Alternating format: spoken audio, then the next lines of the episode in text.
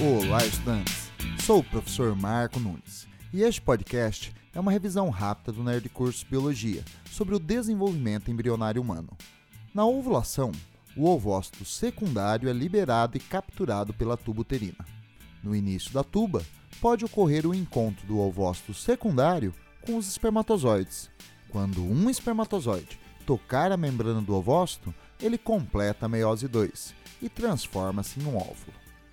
Em seguida, recebe o núcleo do espermatozoide, chamado pronúcleo masculino, que se funde ao núcleo do óvulo, ou também chamado pronúcleo feminino. Após a fusão dos pronúcleos, um processo chamado anfimixia, o óvulo passa a ser chamado de célula-ovo ou zigoto. Somente um espermatozoide fecunda o óvulo. Ficou claro? Na tubuterina, a célula ovo oligolécita inicia a clivagem holoblástica igual, formando uma mórula maciça, e depois uma blástula com uma massa celular embrionária interna. Esse tipo de blástula é chamada de blastocisto. É no estágio de blastocisto que o embrião, cerca de uma semana após a fecundação, deixa a tubuterina e se instala no endométrio uterino, um processo chamado nidação.